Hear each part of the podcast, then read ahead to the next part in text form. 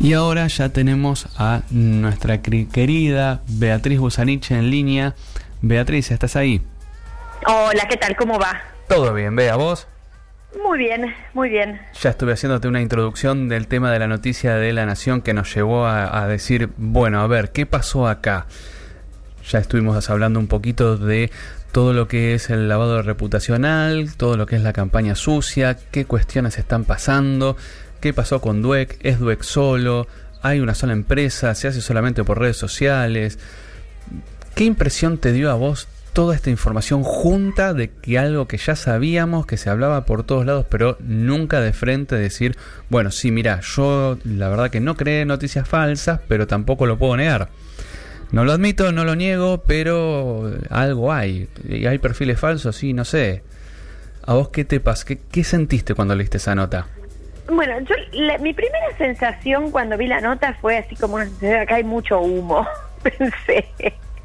Eso fue así como la primera sensación. Después dije, no, lo voy, me voy a sentar y lo voy a leer con más detenimiento. Viste que había dos notas asociadas sí, sí, a la otra.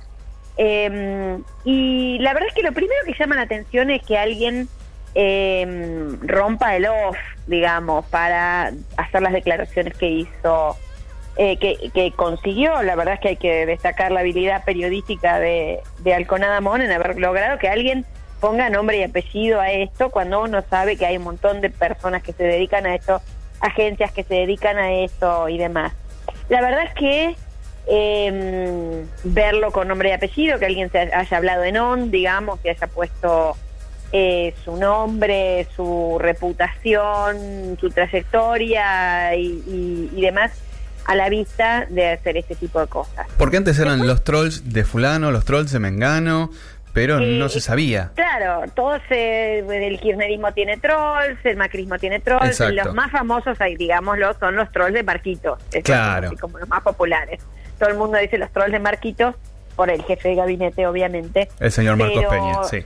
Eh, cosa negada sistemáticamente por el propio Peña, pero que lo convalidan eh, prensa de, uno y otro lado de la grieta. Digo, recuerdo cuando a Marcelo Bonelli en Clarín y en TN llegó a decir incluso el presupuesto que manejaba el Troll Center de Marquitos. Sí, también había un montón de cámaras ocultas donde ciertos funcionarios decían, no, a partir de las 3, de 3 a tal, trabajamos acá y hacemos esto. Sí, sí, las cuestiones orquestadas esas son bastante, bastante obvias y es imposible negarlo. Que la campaña pasa por, eh, por estos lugares es imposible negarlos. También es difícil afirmar que esto tenga un impacto real. Em, a mí me parece que a esto hay que desmitificar un poco el real impacto que tienen este tipo de campañas, salirnos un cachito de la burbuja y decir, bueno, las elecciones no se ganan con un trending topic en las redes sociales, no se ganan con, y bueno, y a las pruebas me remito, la brecha en la paso eh, demuestra que el uso de este tipo de, de, campañas no da el, resultado que supuestamente daba. No hay tal magia de te ubico un, un TT sistemáticamente, te ubico un trending topic, te ubico un hashtag, te ubico una tendencia. Lo que sí hay es em, construir agendas, pero en ese sentido es un trabajo que no es ajeno del periodismo tradicional. Em, acá me parece que hay una cosa, hay que desmitificar esta idea de que las redes sociales lo cambian todo. Las redes sociales no harían lo que hacen si no fuera por los medios tradicionales también, o por otros espacios. ¿Y no los amplifican? amplifican, eh, sí, por supuesto, amplifican, pero hay una ida y vuelta muchas de las operaciones que uno ve, de, noticias falsas sobre todo, que, es un tema que también estaba tocado en la nota, em, tienen que ver con operaciones que se construyen en distintos espacios, en la prensa tradicional y en las redes sociales, pero que no podemos necesariamente atribuir solo a las redes sociales y que la mayoría de las veces tienen origen en servicios de inteligencia, eh, y otras y otros órganos de para hacer campañas sucias, digamos. Pero los servicios de inteligencia son un elemento insoslayable también en todo lo que tiene que ver con campañas sucias, carpetazos, operaciones, esta tendencia que, que, que ves ya una tendencia fuerte en toda la región, que es el lofer, es el uso del, aparato judicial para eh, intervenir en la puja política, es la, la, mm, la política puesta directamente en las manos de la justicia.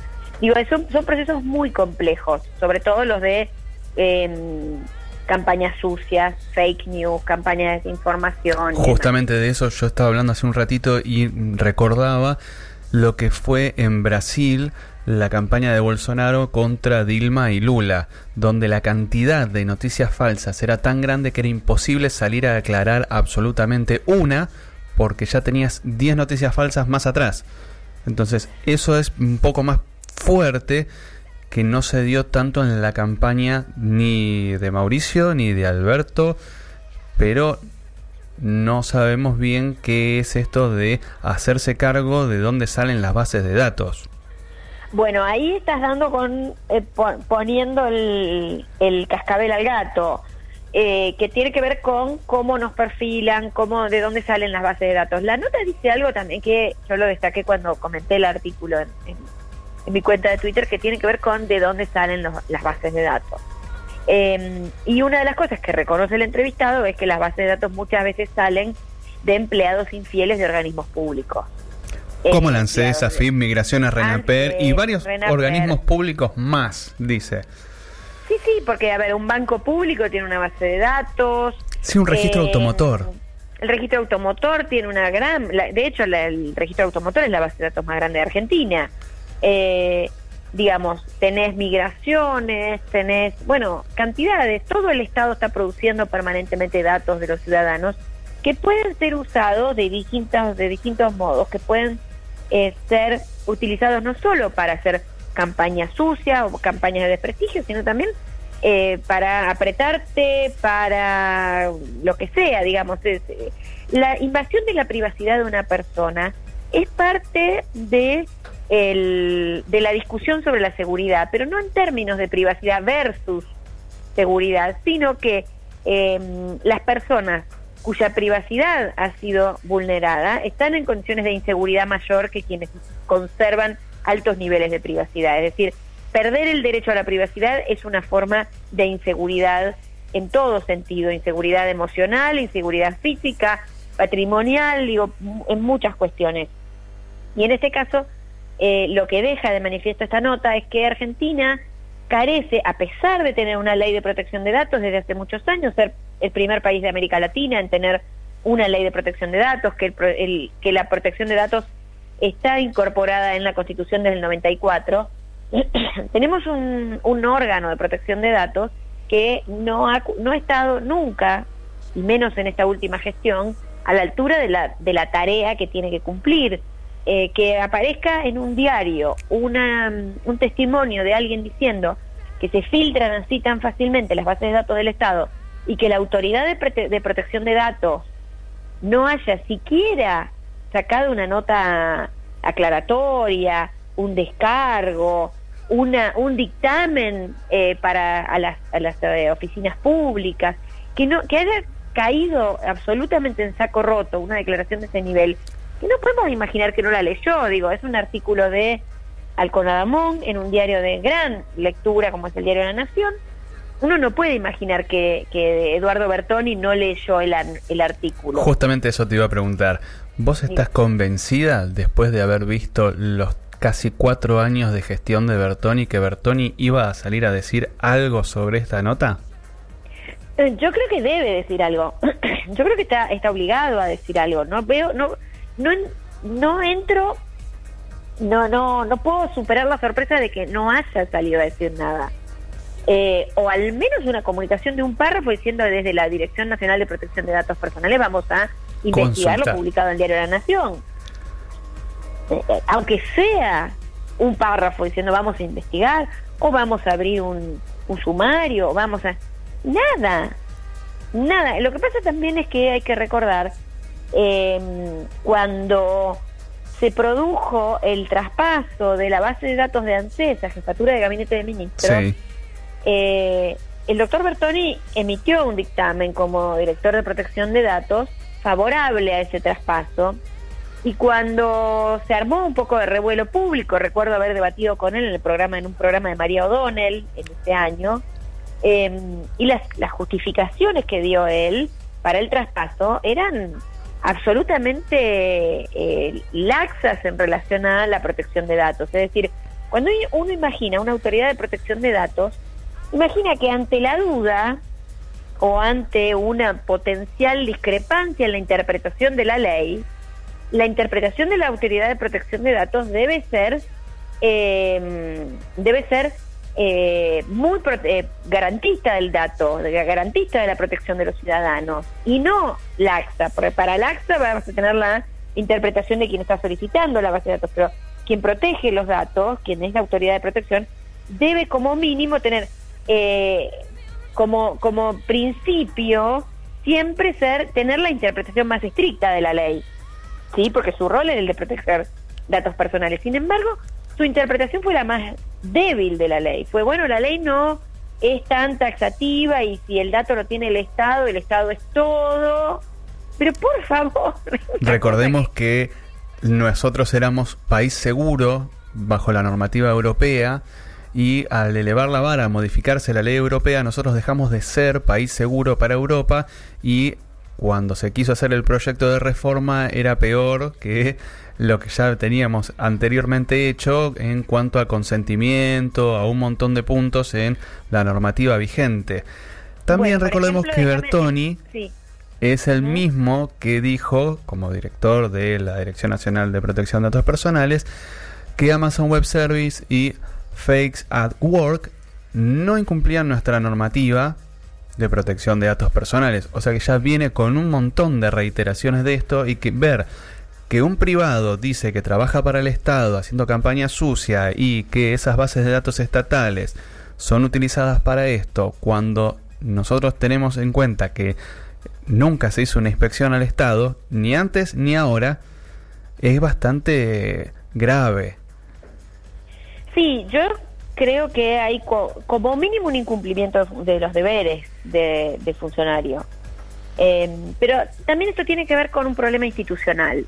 No carguemos las tintas sobre las personas porque además... No, por supuesto, es eh, institucional. Por eso se cambió. Eh, Bertoni no es el primero en, en, tener una política laxa. Yo recuerdo todavía los tiempos en los que estaba el doctor Travieso, en tiempos en los cuales no pasó nada tampoco en materia de protección de y cuando quiso volver cuando estaba eh, González Ayonca, eh, por lo menos Juan hizo una, hizo muchas campañas, intentó hacer algunas cosas, eh, fue un poco más proactivo, digo, de las autoridades de protección de datos, González Ayonca es a quien yo recuerdo como más proactivo. Fue el que creó con voz en la web.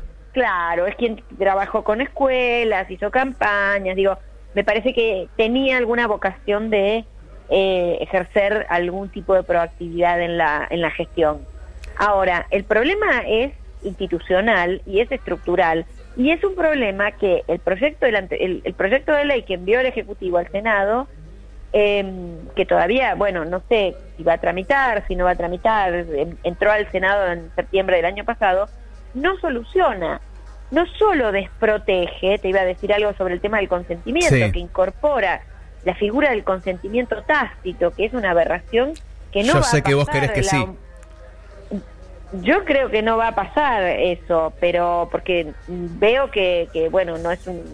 El, año parlamentario ya creo que más allá de la emergencia alimentaria y alguna que otra cosa, no creo que, que avancen demasiado proyectos, pero, pero el tema del consentimiento tácito me parece que es uno de los problemas serios que tiene este proyecto. El tema de desproteger los datos de contacto, por ejemplo, una, eh, prácticamente habilita el, el, uso de tu correo electrónico, tu teléfono, y tu, tu, dirección y tu DNI como datos de contacto para hacerte spam, eh, habilita el tema del traspaso de las bases de datos del Estado para hacer comunicación pública, digo, hay un montón de cosas muy serias que están en esta en este proyecto de ley que nosotros en Vía Libre lo hemos denominado el proyecto de desprotección de datos personales, porque es un proyecto bastante menos protector de los datos personales que el que ya tenemos, que no está no está tan mal, salvo por el detalle de la autoridad de aplicación, que es fruto de un veto del expresidente de la Rúa, em, quien era presidente en el momento que se aprueba esta ley, quien en la reglamentación destroza la parte de la autoridad de aplicación, que era un ente autónomo, autárquico y demás, y crea y, la figura de la Dirección de Protección de Datos subsumida al Poder Ejecutivo. Sin una autoridad de control y sin una autoridad de aplicación em, eficiente, efectiva, autónoma y con capacidad de desprenderse de aquel al que tiene que controlar, nunca vamos a tener protección de datos efectiva, por más que la ley sea perfecta en su texto, sin una autoridad de aplicación que, que la pueda hacer cumplir, difícilmente tengamos buena protección de datos en Argentina. Y aparentemente la homologación con la Unión Europea ya está perdida. ¿Vos eh, decís? O está ahí. No, está a punto de perderse el año que viene, se hace la evaluación, eh, pero en tanto no se solucionan los problemas vinculados con la, la autoridad de aplicación, la Unión Europea no va a homologar nuevamente. Vea, vos que lo conoces todo. De cambiar el gobierno, supongamos, no importa el color, vos ves más allá de los dichos por distintas redes y demás, ¿vos ves alguna intención de que una de las primeras normas o medidas o leyes a tratar sea la regulación de protección de datos personales, modificar esa ley para volver a ser país seguro a partir del próximo periodo electivo de los legisladores? Yo lo veo difícil porque las prioridades del próximo gobierno están eh, en un, en, bueno, claramente en la brutal crisis económica en la que estamos inmersos. Eh, no veo tampoco, al menos en los eh, en los equipos de los candidatos con más posibilidades, digamos, de llegar a, a, ver, hablemos claro, no imagino que Mauricio Macri vaya a cambiar nada de su política si logra la reelección. No veo en los equipos de Alberto Fernández a nadie trabajando efectivamente en estos temas, eh, en principio y de lo que hemos visto.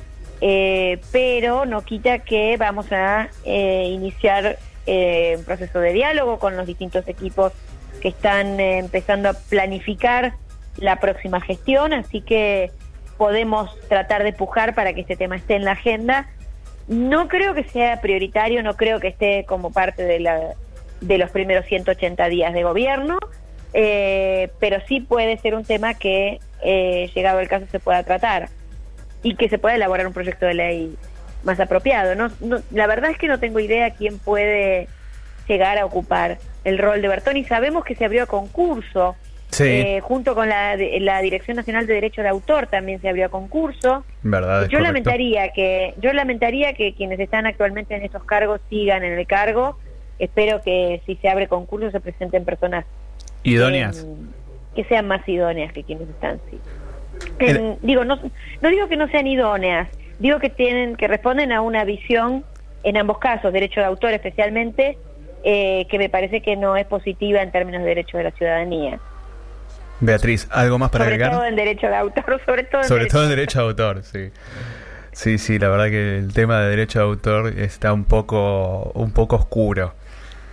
Está muy oscuro, pero bueno, Sí sabemos que la discusión de derecho de autor va a venir porque hay un lobby fuerte eh, y lamentablemente ahí hay muchas presiones eh, sobre los equipos de, Alberto Fernández y los futuros legisladores, eh, así que vamos a tener que hacer un trabajo fuerte ahí para oponernos a un proyecto que pretenda asimilar la legislación argentina a la nueva directiva europea. Que ni los europeos saben cómo van a aplicar, pero bueno. Beatriz, ¿algo más para agregarnos? No, nada más y que pasen un, Gracias por el espacio y un buen fin de semana. Igualmente para vos, Beatriz Bursaniche de Fundación Vía Libre pasaba con nosotros, a quien le agradecemos muchísimo y ya sabe que la voy a volver a molestar muchas veces. Agradecemos muchísimo que nos hayas atendido, que hayas conversado un poquito sobre esto con nosotros y nosotros vamos a una tanda.